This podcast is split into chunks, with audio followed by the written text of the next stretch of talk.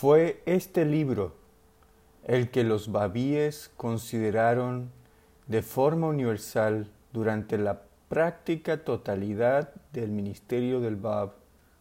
como el Corán del pueblo del Bayán, cuyo capítulo primero y más desafiante fuera revelado en presencia de Mola Hossein, la noche de la declaración de su autor, algunas de cuyas páginas fueron presentadas por ese mismo discípulo ante Bajaolá como primicia de una revelación que de inmediato ganó su adhesión entusiasta, cuyo texto entero fue traducido al persa por la brillante y talentosa Tajeré, cuyos pasajes inflamaron la hostilidad de Hossein Khan y precipitaron el brote inicial de persecución en Shiraz una sola página del cual se apoderó de la imaginación y el alma de Hojat y cuyo contenido había enardecido a los intrépidos defensores del fuerte de Sheikh Tabarsi y a los héroes de Nairiz y Sanjan. A esta obra de tan exaltado mérito y de influencia tan trascendental, siguió la revelación de la primera tabla del Bab dirigida a Muhammad Shah, sus tablas al sultán Abdul Majid y a Najib Pasha, el valí de Bagdad, la Sahifie Bainul Haramain, revelada entre la Meca y Medina en respuesta a las preguntas que le planteara Mirza Mohete Kermani. La epístola al jerife de la Meca del Ketabe, Ketabe Ruh, que abarca 700 suras, el Hasael Sabe, que disponía la alteración de la fórmula de Lazan, la Risaleye Furu Liye, traducida al persa por Mola Muhammad Taqi Harati, el comentario sobre el Sura de Qasar, que causó tal transformación en el alma de Bahid el comentario sobre el Sura de, de Fal Azr, revelado en la casa del Imam Jomé de Isfahan, la disertación sobre la misión específica de Muhammad,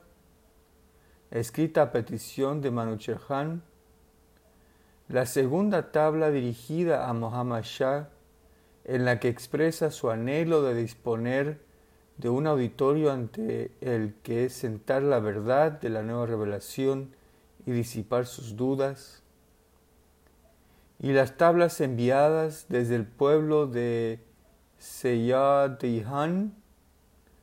a los olamás de Hazvin, así como a Haji Mirza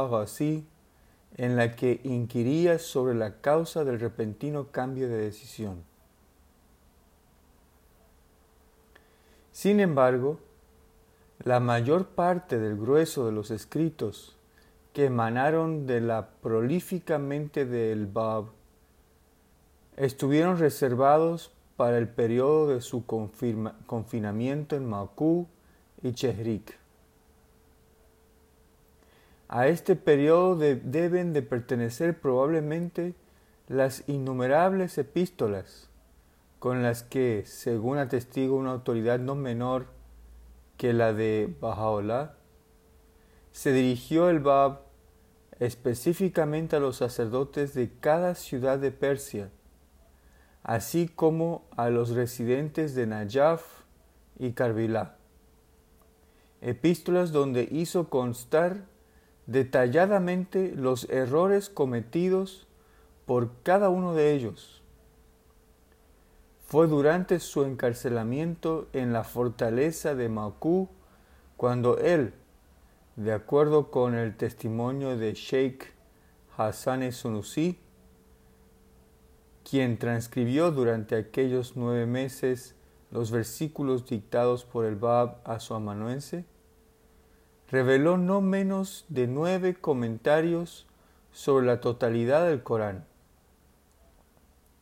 comentarios cuyo paradero hay permanece desconocido, y uno de los cuales, al menos de acuerdo con lo afirmado por el propio autor, supera en algunos aspectos a un libro de fama tan merecida como el Lasma. Dentro de los muros de esa misma fortaleza fue revelado el Bayón, exposición, ese repositorio monumental de las leyes y preceptos de la nueva dispensación y el tesoro que encierra la mayor parte de las referencias y homenajes, amén de avisos, del Bab relacionados con aquel a quien Dios hará manifiesto. Impar entre las obras doctrinales del fundador de la, de la dispensación Babí, dispuesto en nueve vajides, unidades, de diecinueve capítulos cada uno excepto el último Vahid, que incluye solo diez, y sin que deba confundirse con el Bayán árabe,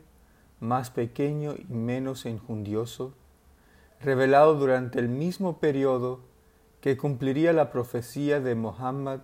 según la cual un joven de los Bani Hashim revelaría, revelará un nuevo libro y promulgará una nueva ley, plenamente a salvo de las interpolaciones y corrupciones que han hecho pasto de tantas obras menores del Bab, este libro, con sus ocho mil versículos, ocupa un puesto señero en el elenco de obras babíes y debe considerarse primordialmente un elogio del prometido antes que como un código de leyes y disposiciones destinadas a servir de guía permanente a las generaciones futuras. El libro abrogó a un tiempo las leyes y ceremonias y ceremoniales enunciados por el Corán con relación a la oración, ayuno, matrimonio, divorcio y herencia y sostenía en su integridad la creencia en la misión profética de Mohammed tal como el profeta del Islam había anulado con anterioridad las disposiciones del Evangelio, no obstante haber reconocido el origen divino de la fe de Jesucristo. Además, interpretaba de forma magistral el significado de ciertos términos que aparecen de modo recurrente en los libros sagrados de las dispensaciones previas, tales como paraíso, infierno, muerte, resurrección, regreso, balanza, hora, juicio final y similares. Intencionadamente severo en cuanto a las normas y regulaciones que imponía, trastocador de los principios que inculcaba, tasado para despertar al clero y el pueblo de su secular torpor, y para asestar un golpe repentino y fatal a las instituciones obsoletas y corruptas, proclamaba mediante sus drásticas disposiciones el advenimiento del día esperado, el día en que el emplazador emplazará a un asunto grave, cuando él demolerá lo que ha existido antes de él, tal como el apóstol de Dios demolió las sendas de quienes le precedieron.